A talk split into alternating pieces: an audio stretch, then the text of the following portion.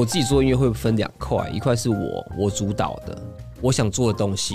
我们可能都知道这个东西它的市场可能不会反应那么好，可是那是很我内心很深层的想要传达的一些东西出去的时候，然后可是这样的歌它的点阅率就会比较低一点，可是它触动到的那些人就是会跟你有很深的连接，因为他的情绪跟你一样。对，那这种歌就比较，它可能不是感情的东西，是亲情啊，或是我想要传达一些，不管是社会上的一些我感受到的、我观察到的一些东西，这样子。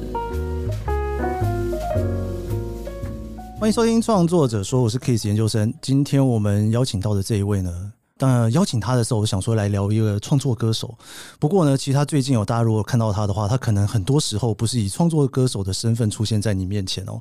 尤其在今年，大家如果有听过在区块链 NFT。的热潮开始潮起之后呢，你可能会看过他的名字。那我相信也有很多人是在这个时候才开始认识他的哦。那当然也有更多的人呢，是从很久很久以前就知道。我们今天邀请到是陈零九，是因为陈零九岁零九年吗？是吗？好是吗？刚好，我自己念到的时候，后来 零九年开始在网络上创作，所以把自己取名叫零九。OK，我不知道。一三年之后呢，开始在滚石唱片发唱片哦。那很多人认识他的时候是在二零。一八年的时候，他在娱乐百分百的《嗷呜狼人杀》，然后在上面玩得非常的厉害哦。其实我自己也是在那个时候比较常看到零九在我面前哦，因为在看 YouTube。那一九年的时候呢，他跟邱风泽一起创作以这个狼人杀为主题的《天黑请闭眼》这首歌呢，在 YouTube 现在已经点阅到了四千多万哦，所以我相信很多人应该都听过这首歌。那今年就是我刚刚说的，在今年年初的时候呢，他推出了 YOLOCAT 的 NFT 产品，以荷兰式的拍卖零点九 ETH。以太币。哦，底价就全数售出哦，这其实是蛮 厉害的。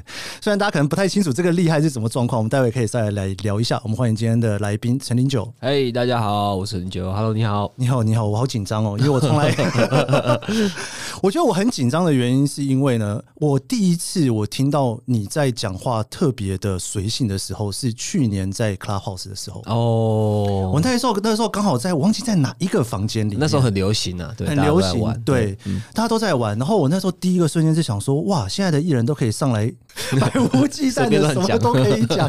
我那时候忽然觉得，哎，好像跟我在电视上看到的感觉不太一样。嗯嗯，对，那个时候你是真的很认真在玩那个。就是我自己的个性就是比较随和一点啦，所以我也不会说就是要要怎么样，就是有新的东西我觉得好玩，我就会去尝试。对对对对对，我印象非常非常深刻。那个时候我听到一小段，就是在聊到说在做电商的事情的时候，哦什么哦，我忘记了，说我说什么，然后我就一边听一边听，我想说天啊，这个东西能讲吗？这个东西能讲吗？他还在讲哎，我就越开越大声，越开越大声。哇，我想说哇，原来艺人做电商有这么多的秘密，然后是可以完全分享出来的。嗯，对对对，我其实今天我蛮想先从创作开始聊。OK，对，因为。我通常我在每一次在做这个节目之前，我大概会有一天的时间关在房间里面，然后就一直看，就是像我昨天就整天都在看你的新闻啊，然后看听音乐这样子。我我就忽然发现你是一个非常令人感动的人。哦，怎么说？应该说我打陈零九三个字空格的时候，后面接的字两个字叫大哭。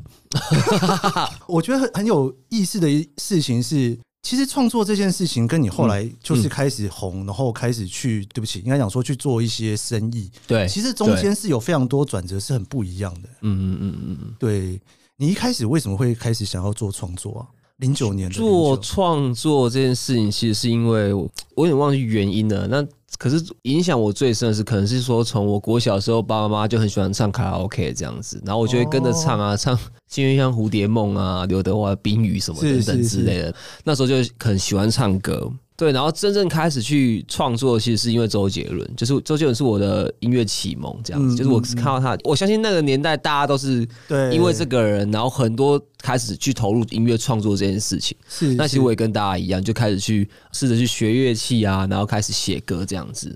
所以说，你开始写歌一开始是因为、嗯、应该讲说，因为每个人都有一些 role model 嘛，可能有些 role model 是五月天的乐团，嗯，有些人的 role model 可能是那种就是一个人独立演唱的嘛，有些人的 role model 是作词作曲嘛，嗯嗯。我那时候是比较是作词作曲。其实那时候一开始没有想要当艺人的，就是开始写歌，在网络上发表而已。对，然后希望可以就是有一天自己的名字在电视上，因为那时候在电视上看到就会写词曲是谁嘛，对，这样子，然后。然后就会觉得说哇，好像好像很厉害，就音乐在上面给大家看到，然后词曲陈零九这样子。然后那时候因为我本名叫陈志豪，我就想说志豪这个名字就算打在上面，可能也因为志豪太多，太多了，所以就帮自己取了一个名字。然后那是因为我生日是九号，哦，然后我国小、国中。高中的座号都是刚好是九号，就是跟这个数字有一些缘分，这样子就取了这个名字。所以你等于在二零零九年的时候就很有 SEO 的概念了，对，就知道说那个名字如果放下去，可能大家就会分不太出来。对对对，但我因为我看很多新闻，一开始在聊到都会聊到说。你早期因为做创作没有红这件事情，其实对你来讲是有一种种压力，是不是？很多人都会有这种压力啊？应该是说每一个阶段的，其实那个时候也不是红不红的问题啦。那整个事情是你呃心态在一个转变，因为那整个事情是说，其实我一路以来都没有太去在乎我红不红这件事情，就是我都是在做我觉得很喜欢做的事情。呃，那时候是因为我从。呃，我签给了周家傲老师，就是我上台北之后签给他的一个老师。然后那时候我们做了《已读不回》这张专辑嘛，嗯，然后后来被滚石唱片看见了，就是我们就签了一个新的合约，然后开始一起去经营陈久这个品牌的时候，然后在这个转变的过程中，因为由我一开始以前是一个独立音乐创作者嘛，嗯，所以我的很多事情是我一个人可以决定的，是是。那我有制作也是很尊重我的决定，就是让我去做我想做的事情。可是当你进到一间公司的时候，它是一个比较巨大的机器的时候，它就会有不同的考量。嗯，它有经济部，然后有经纪人的想法、老板的想法、副总的想法等等的，每个人的想法变成一群人去经营陈零九这个品牌的时候，那在我那个调试还没有调试过来的时候，其实那时候我的压力是非常大的，非常非常巨大的这样子。然后整个就是我们的沟通过程是有争吵的，绝对是有的。那可是事后回头看这件事情，它我觉得它是一个。很好的沟通了，因为我觉得滚石上面是非常尊重创作人的一间公司，对，因为因为他在那件事情过去之后，我们的沟通变得更直接了，对，了解了解，等于说我们都是对陈一九这个品牌是希望它更好的状况下，只是大家的做法不太一样，是是，可是最后面就是同整之后呢，就是我觉得陈零九是往好的方向去走，这样子。我还蛮好奇一件事情的，是因为你说你一开始其实会蛮想要作词作曲，对，那个是一个你很想要做的事情嘛，嗯，但是其实如果说是以一个明星或是艺人去经营，那好像又是另外一件事情了，对不对？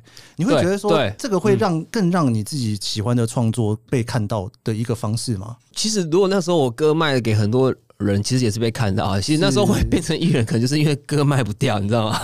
你说自己唱吗？就是你写的歌，你觉得哎，这个歌很屌，这样，可是其实你可能卖不出去嘛，那你就拿回来自己唱啊。啊，就这样，就这样一路走过来，就哎、欸，好吧，那就自己唱算了，对，就变这个样子。对、啊，哎、欸，自己唱会觉得比较开心吗？因为你写给别人的歌的时候，你可能会预设说这个歌是谁的，所以他可能要唱什么样子的。就就是那个心态不一样了，因为以前就是会觉得说我想要写歌给陈奕迅或是很厉害的张惠妹，这样你就觉得说哇，那是我的梦想，我想要他有一天他唱我的歌。是，可是也混了十几年了。好像还好，我现在我现在比较没有那个想法，就是就是我觉得音乐创作这个东西，就是可以把它真正的那个想传达的东西传达出去就可以了。对，那既然如果我可以做得到，我就自己做这样子。不过你早期应该说到现在，很多都是情歌，情歌嘛算是大众，十首有九首是情歌的概念，对不对？嗯，那个是你特别喜欢创作的风格吗？还是你会觉得这个世界需要这个？应该说，当然是它是我比较。擅长的一个曲风了，那也因为就是不管是从以前到现在商业的考量或什么等等的时候，我我会觉得这一类型的题材，就是它是比较符合现在的一些就是市场的部分这样子。对，那那也因为就是进古时之后有很多的需求都是偶像剧的一些插曲、片头、片尾嘛，那所以就是要以感情为出发点这样子，所以我大部分的作品会比较在那边。对，后来我想问一下说，是那个时候你后来去。综艺节目的时候开始，狼人杀开始红的时候，那个时候在那之前，你有想过它会是一个陈林九这三个字？因为你刚刚说这个品牌嘛，嗯，对，你觉得它是一个你的转捩点吗？或者是它是一个很大的一个 breakthrough？如果以转捩点来说，当然是一个没错啦，就是。但我自己是没想象到会有这样的状况发生，因为在玩狼人杀这件事情是我们这个节目开始前的两三年前，我们就开始在玩这个东西了。然后是那时候也是玩的很疯，就是我我刚刚讲，我就是喜欢做我觉得有趣的事情。OK，对，就是好玩玩桌游，那时候玩的很疯啊，我我可以从下午六点玩到隔天中午十二点，就就就一直在玩。也没有人想到说，因为那时候玩的东西，然后到有一天《狼人杀》这个节目会大家突然关注度很高，然后因为因为我之前玩过嘛，所以我就会比一般的艺人还懂得那个整个游戏的规则，这样。对对对对对，对。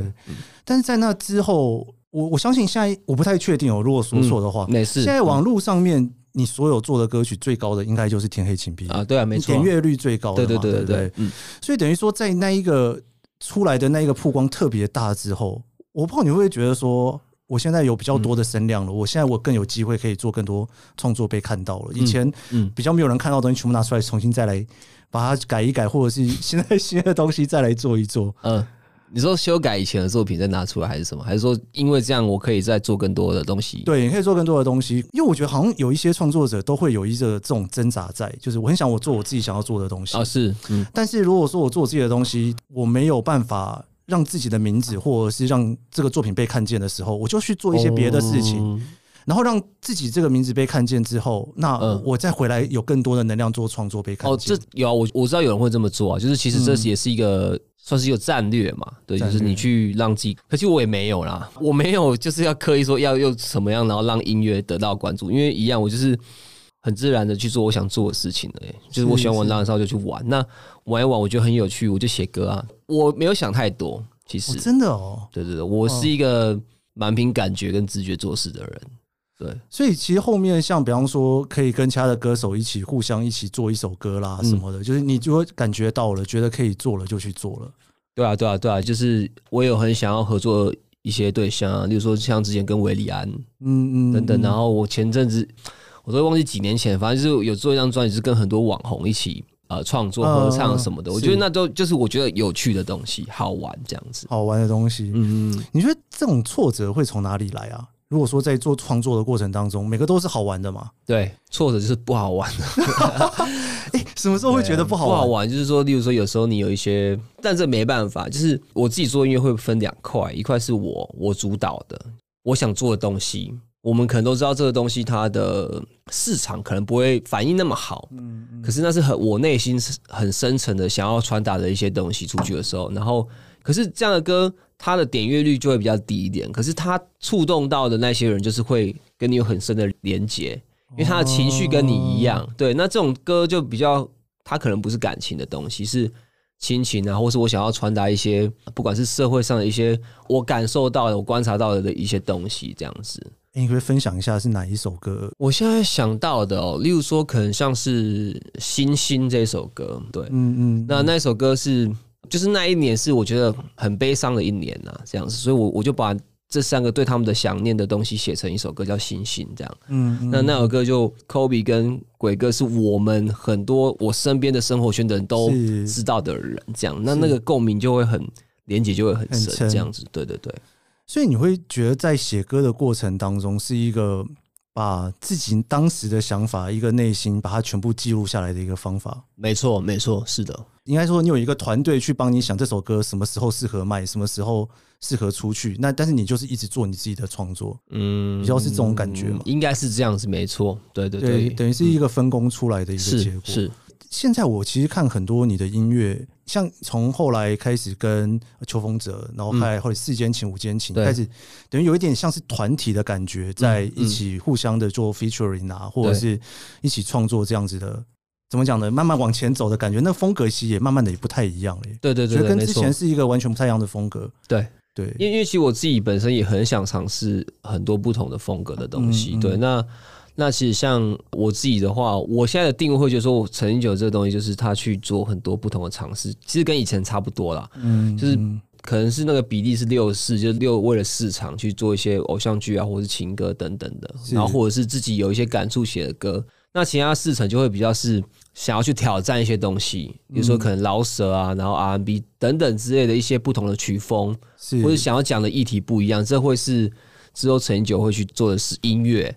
那我我跟秋风者两个的这个九的 CP，其实它定位很明显，就是我们要做一些比较情歌两人组的一些 K 歌的东西，这样那会是我们比较主要去攻的目标。哎，我我还蛮好奇你们两个人当初怎么会去想到要一起。做一个很持续的一个品牌的？嗯，没有，因为就是我们从天黑请闭眼开始之后，我们就开始陆陆续续的就有一直合作嘛，不管是场上或是我们两个自己的，其实在写歌的一些火花，我们都觉得还不错，就有时候约约一起写歌，反正就写着写着就说，哎，那不然我们也来。做一个这种双人组，然后来发个 EP 或是专辑之类的，然后我们就组成了这样。那另外五间景就是比较就是男团嘛，就是我们就写一些。我们没办法一个人唱的歌，那些歌一个人唱会很奇怪。对对对对对，什么样子的歌你觉得一个人唱会很奇怪？没有，就你突然你要饶舌，然后饶一饶，你要突然要唱一些慢歌，然后又要跳舞什么的，这是一个人可能比较难做到这样。我觉得很有趣诶，因为在那之前你们是都不认识的。对啊对啊，我们都不认识，完全不认识。嗯嗯嗯。然后认识了之后，开始试了之后，然后发现在创作上面是可以搭在一起的。对，我觉得我们的组合算蛮特别嘛。对啊，就是因为我们不是。一开始就是要组团嘛，就是我们都是个体个体，然后我们有不同唱片公司，我们都不同唱片公司，对，然后就玩在一起。因为我们五个人可能大家年纪都大了，你知道吗？就不会有那种男团的那种，就是我要当 C 位，就是我要在中间，我要唱多一点什么的。我们还会那个，就是说，哎，不然这次换你这样子，就是是一个我们其实没有吵过架，然后也没有没有太多争执这样子。那算很特别的缘分呢，很特别，很非常特别。对对对，因为我自己没有在音乐圈待过，是，但是我自己，比方说像我在新创圈的时候，我大概很难想象五家公司一起要做一个产品，感觉就是一个非常复杂的一个讨论的过程。是，但是你们是等于说自己本身发现说大家都觉得做这个很不错，然后很快的就可以。你们的 lead 有算是 leader 是谁吗？谁负责号召吗？其实硬要说，应该就是邱锋哲。Oh, okay. 但其实我们五个人都会有各自的一些意见。但是是好的，然后我们都很尊重彼此的，就这些想法。对，OK OK，嗯嗯，所以你们等于是团体，但是诶也不算乐团。呃，对 对，但是这个团体也不是一个公司推出来的团体，所以你们也是互相有点这个算什么 C 五取二、C 五取三的方式在。我也不知道，我也我也不不太清楚这是什么样的关系。等于说你们真的这样开始合作，一起做了很多歌曲之后，然后最后就要开演唱会了。对，就是我们。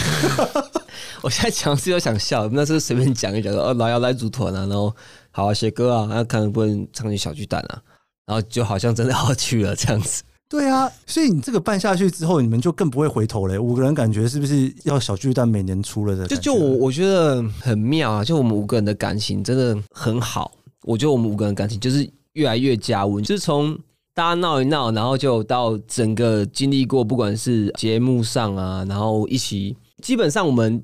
每个月见面都超过二十天以上，就是我们一直在碰面，但我们私底下是比较不会约出去，因为我们已经工作每天都碰，每天都碰在一起了，这样子。对对对，然后到现在就是我们经历过高雄巨蛋演唱会，哇，那个。不知道，就是我们的感情就是越来越好，就是你已经很难得可以在就是你出了社会或者在开始工作之后，一开始可能他们会大家会觉得说他只是工作伙伴嘛，可是其实没有，我们就是私底下也都会聊天什么，就是已经变成很好的朋友的那种感觉。是，嗯嗯，有一件事情我就还蛮好奇的，因为很多人一开始做音乐是因为，比方说在学生时期的时候，大家一起做音乐，然后变成好朋友，然后就开始做起来。嗯，但是你的历程等于是反过来的，你一开始是很孤独的一个人在做音乐的。是，然后做到后来的时候，忽然就是变成有一个团体，大家一起在做。嗯，那种创作对于你来讲，那种心境上的转变是什么？心境上的转变哦，其实我是还好哎，但就是会有不同的感觉，因为当你一个人在做音乐的时候，你你得把整个事情都 hold 住嘛，这样子，不管是从词曲啊、编曲，或是当制作人，你也要去跟编曲师沟通或什么的。可是当如果是一群人在创作的时候，那个速度。我觉得如果磨合完会很快，就是大家去分工的时候，如果每个人都可以在自己的位置上去做他觉得是最舒服，然后也是最有效率的事情的话，其实整个事情是非常的快速有效率的。OK OK，所以等于在那种，比方说大家在那种抛接想法的时候啊，就等于说你们是每一次你可能你自己有一个想法，然后你丢出来觉得说，哎，我可能只想作词，有没有人要来作曲？是这样子？会啊会啊会啊，就有的时候。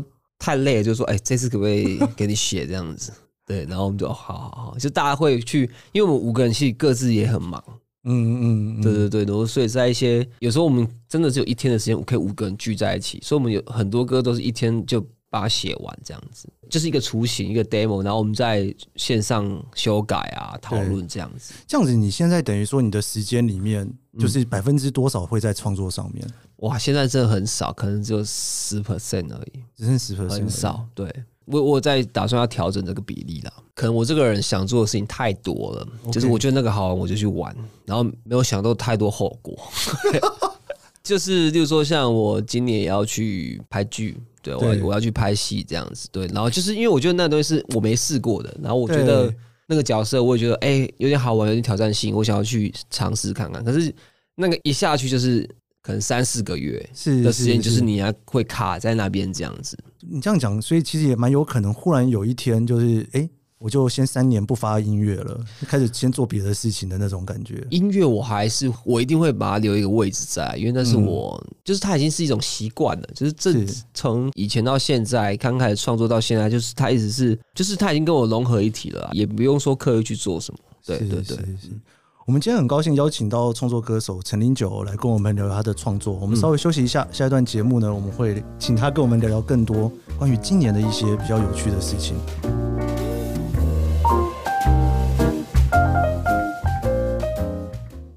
Hello，我是 Keith 研究生。你现在在收听的是《创作者说》。每一集节目，我会邀请一位创作者来跟我们聊聊他的创作故事。我们邀请过畅销作家、导演、编剧，也邀请了创作歌手、布洛克、YouTuber、Podcaster 来一起讨论对于创作的想法。你可以在 Apple Podcast、Spotify 收听，也可以追踪研究生脸书专业。我会分享每一集节目录音后的心得。你也可以留言告诉我你的想法。创作者说，每周四上线，欢迎你跟我一起探索这些故事背后的创作故事。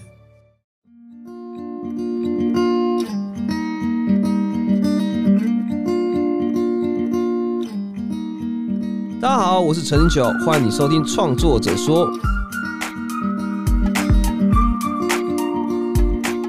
我觉得创作是无时无刻都在发生的事情。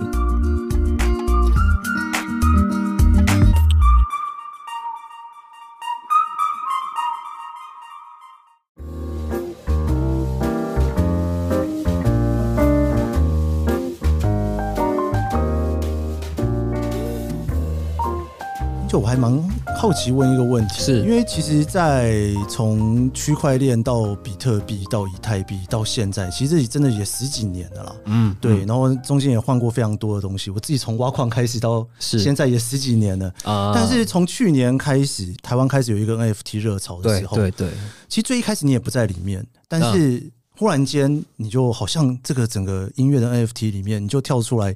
算是 leader 类型吗？感觉你想要去在里面去参与，然后能够发挥一些影响力。是是是，因为从其实我也跟你一样，我从一七年的时候开始去挖矿，然后买这些比特、以太这些东西，然后中间其实也停了一阵子啊，就开始在演艺工作上比较多嘛。嗯、那是直到了就是去年的十月左右，其实去年是年初的时候，亚洲开始比较流行这个 NFT 的部分。那我自己是进场算蛮晚的，我是在。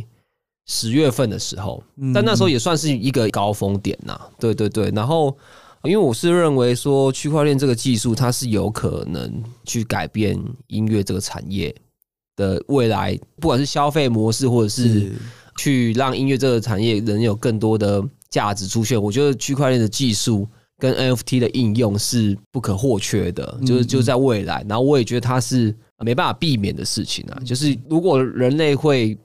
啊，往更科技的地方、更好的地方走的话，那这个东西的技术绝对是必要的。其实我那时候有点疯狂了，就是就觉得说，哇，这东西实在是太酷了，就很疯狂的着迷在玩这个东西，crypto 跟 NFT 这样子的东西，然后去了解这些知识啊什么的，就开始一直研究这样子。对，然后就后来就开始去啊，想说我可以做一个什么样的 NFT，或者说我可以用音乐。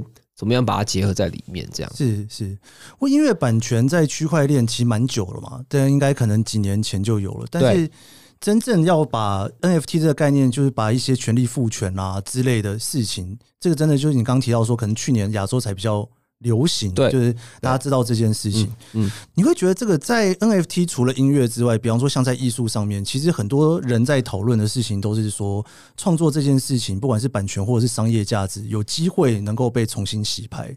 对，你觉得在音乐上也会是有一样的效力或魅力在？我我我觉得有啦，我觉得它肯定是有机会的，只是说这个突破口要怎么样去找到？我觉得现在可能还没有那么明显。嗯，对，我觉得不管是怎么样的人进来，或是怎么样的想法进来，都是对于呃我们说的区块链或是现在的世界，我觉得都是好的。就是有有一些新的想法进来，它才有可能会更好或改变嘛。是这样子。对，那我觉得现阶段音乐来讲，我现在的想法是，它还是需要更多的创意去让它可以实现。因为因为在现阶段来讲，你说其实有很多音乐 NFT 已经早在好几年前就有了，对，然后可是。它的存在就会比较像是一个周边，嗯嗯，图片的一个概念这样子。那我会觉得说，这东西好像也不是说它不好，但我觉得它没有那么有趣。OK OK，对，它没有那么有趣，所以我一直在我自己就会想说，那如果我要做 NFT，我要做这样的东西的话，我应该要让它有什么样的更有趣的东西发生，然后或，或它的玩法，因为我觉得这世上不管是有形跟无形的，你说产品或者是一些。行销理念这些东西，它其实都是出自于人跟人之间的连接，还有一个人的想法嘛。是，就像我们现在这些，我们在录音这些麦克风，也是人发明出来的啊。他也是因为他想到说，哎，我们可不可以把自己的声音记录下来，然后变成一个档案什么？所以回归到最后，都还是人的思想嘛。就是这个人的思想，它价值是怎么样？那就是我们怎么样去判定这件事情。那我觉得音乐也是啊，就是它就是一个在现阶段来讲的话，我们要怎么样去？判断一个音乐的价值，我们是不是像现在我们现实来讲，我们写歌一首歌可能就是多少钱一个法币的一个价格？对。可是我觉得创意这种东西，它好像不应该被定一个价格。嗯嗯。它应该是由市场去决定的嘛？是是，对吧？那我觉得这就是音乐创作者面临到对他比较不有利啦，不友善一点啦。因为因为如果说有一首歌他写了，假如这首歌是我词曲写的，然后我卖给歌手唱，这首歌他可能因此红了，赚了很多的财富。是，可是他回馈到这个真正的创作者身上，其实是很少的，非常少的。没错，这个你应该是了解。对，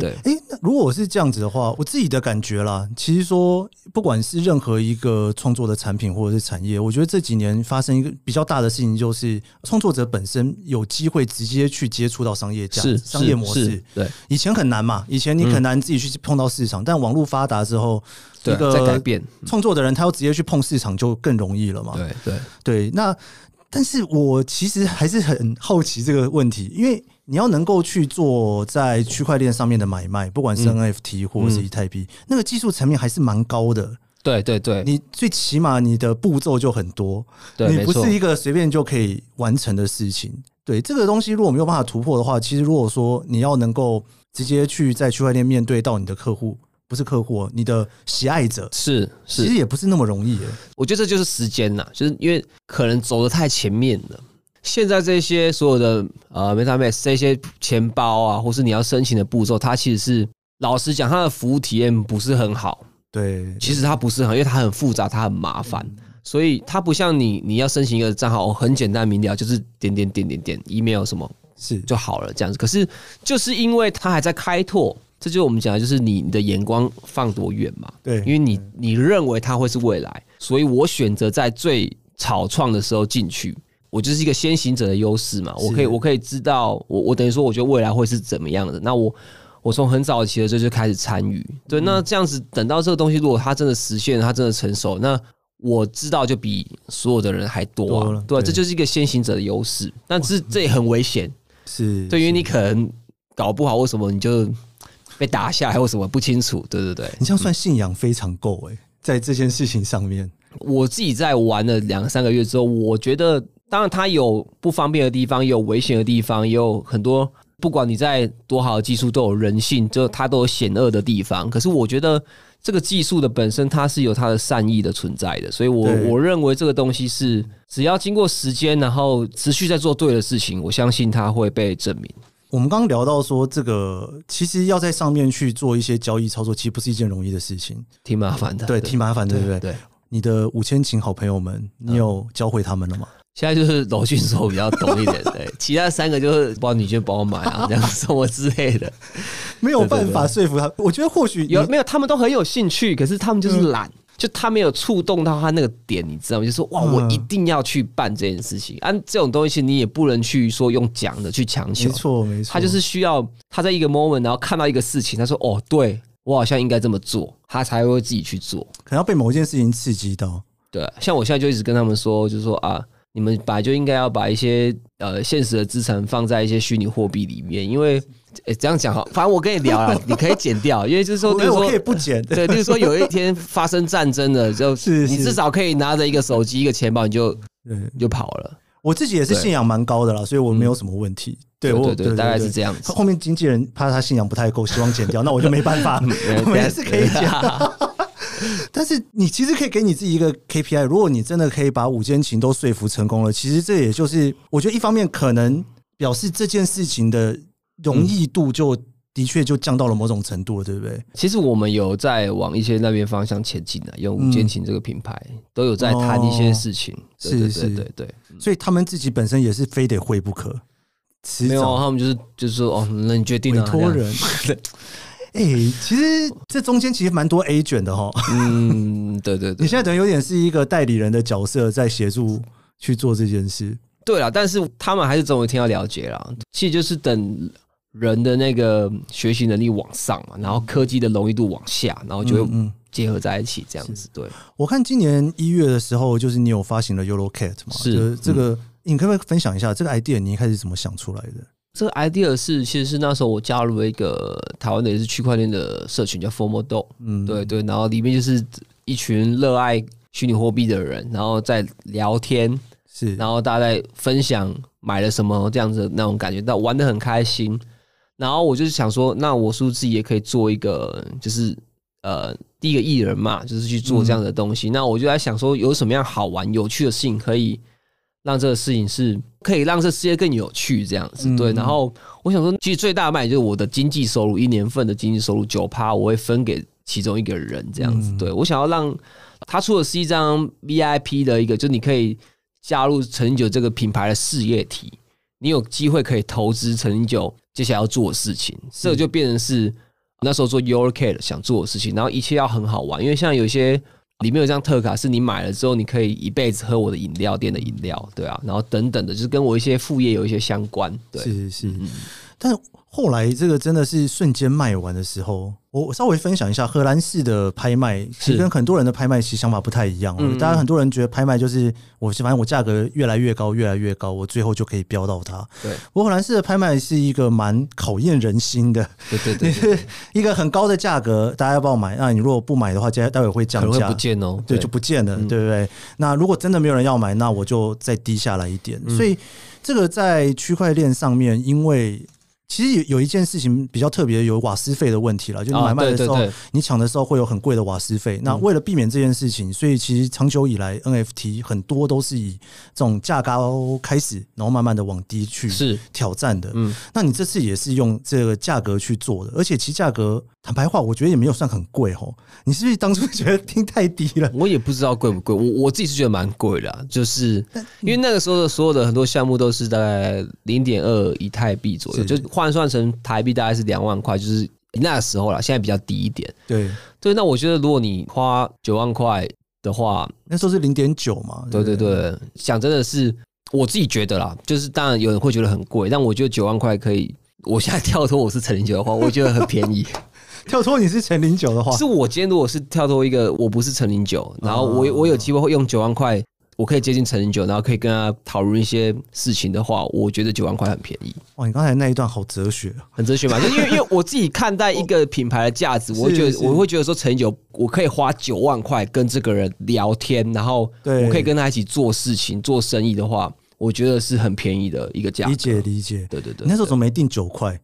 啥九块？呃，太高了，太高了，那就有点高了。对，那一阵子如果是欧美很多那种 up block，应该都是从两块或三块开始的哦。很多呃，对，但是因为他们有很多都是一万的项目啦。嗯、那我自己是因为我也没有那么心思去管那么大的都、嗯、那么大的一个社群，所以我的数量是九百九十九这样子。对，然后就是希望可以在台湾亚洲区可以有一个俱乐部，然后可以找到一些未来。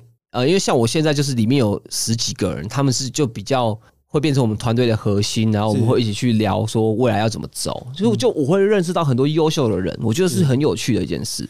你会不会觉得应该这样讲好了？就你自己出估有多少人是平常在听你音乐的铁粉来买的？有多少人是其实不是这个圈子的？其实很少，很少，其实大概最多两成，两成是我的音乐上的歌迷，对，其他的八成都应该来自。NFT 这些玩家币圈的玩家们比较多。因为其实你在你自己的。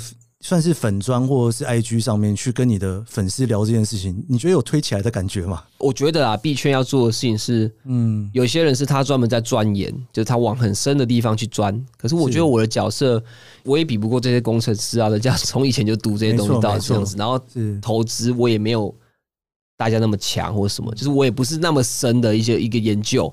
所以我觉得我的角色在这个地方的话。我会比较想说，就是做宽，就是我我打出去给圈外的人嘛，那就是大家都在帮币圈做事情的那种感觉。那我希望的是，透过我自己的经验或是一些经历，然后我可以让更多人知道说，哎，这个东西其实是。呃，没有你们想象的那样子，好像都是诈骗或是很糟糕什么的。因为其实蛮多的，是对对对。其实那个之后，因为呃，在技术上面出了一点小的状况，是。然后后来你就直接出来，算是用钱去米平了这件事情，也不算用钱哦，反正总之米平了这件事情。对对对，因为那时候就是我们在一些，老实讲，现在回去复盘就觉得那时候是做决定做的太仓促了啊。然后因为那时候是跟 FOMODOG 合作嘛，所以我们在。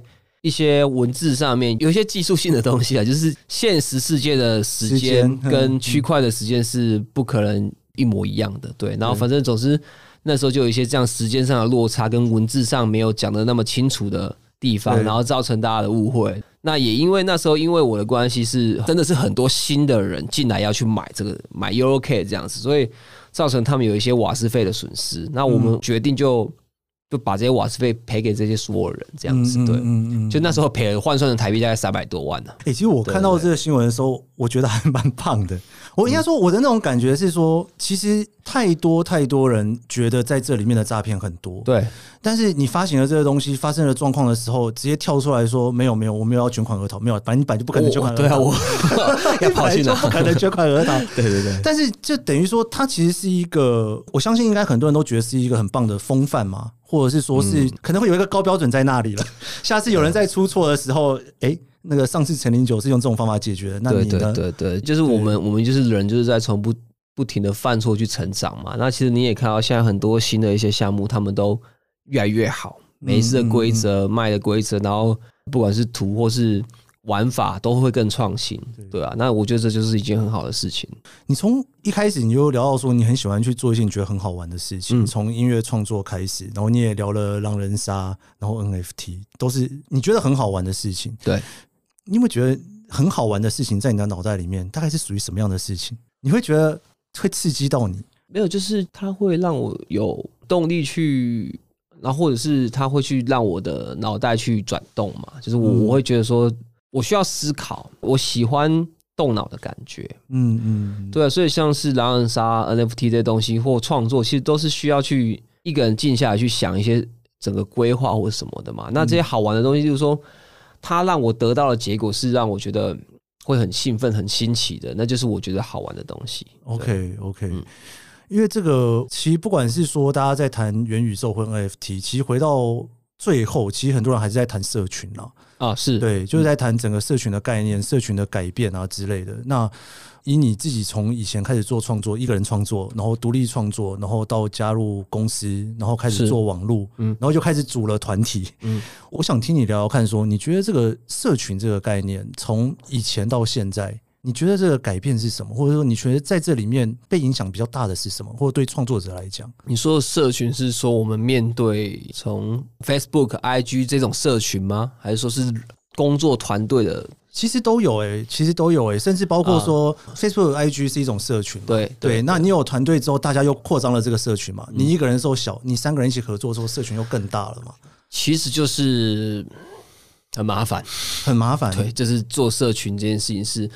因为所有东西最难的都，我我觉得都不是一些技术或什么的，因为这些东西都讲一个直接一点的，就是可以我们用钱解决嘛。嗯，因为我我需要这个技术，我找一个顶尖的人，那我就是付你应该你觉得该拿的薪水就可以解决了。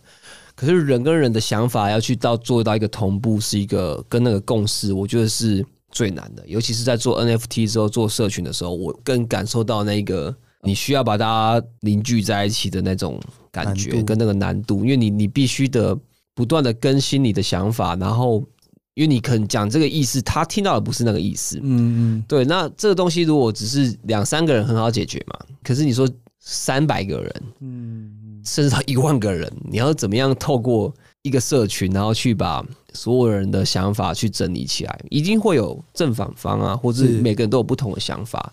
那这个就是我觉得很麻烦，但是又同时又觉得很有趣的一一个事情。对，就是做社群这个东西。对，因为以现在来讲，很多不管是创作者，他如果说想要自己去接触到他的观众的话，你就得花很多时间投入在这上面嘛。非常多，非常非常多，而且其实不是每一个创作者都想做这样的事情。哦，真的吗？如果你问现在的我，我可能会说我不想。哦，是吗？对对对，我我很诚实的说，其实我可能不想。对，因为我觉得这些东西占据我的人生太多的精神力了，就是不是时间哦，是我的精神力，因为我会想要怎么样去。可是因为我觉得。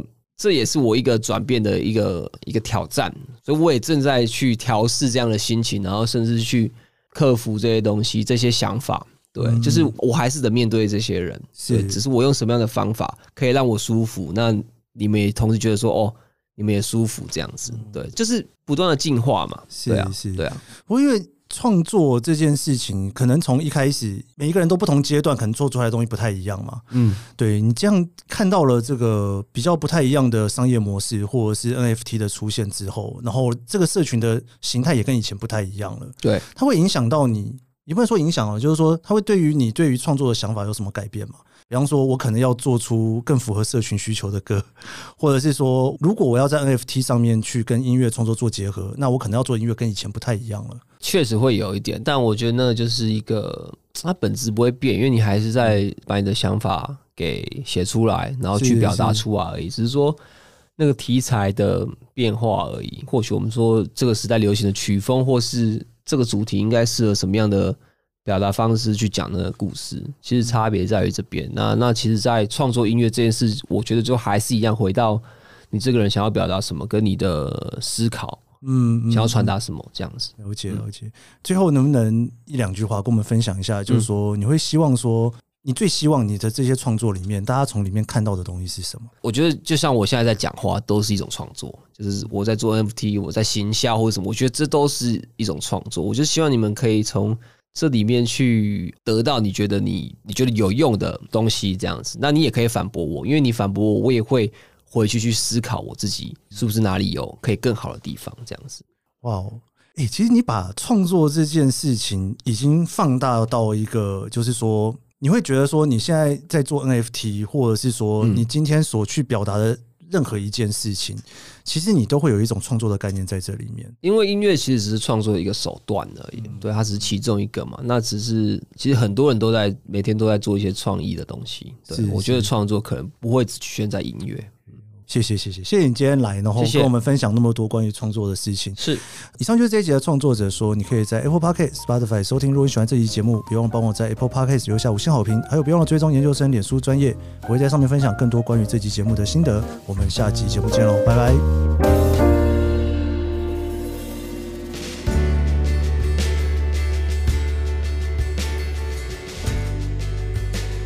从第一次去宝博的节目聊区块链。到这次在自己的节目里面聊 NFT，不知不觉也过了一年多了。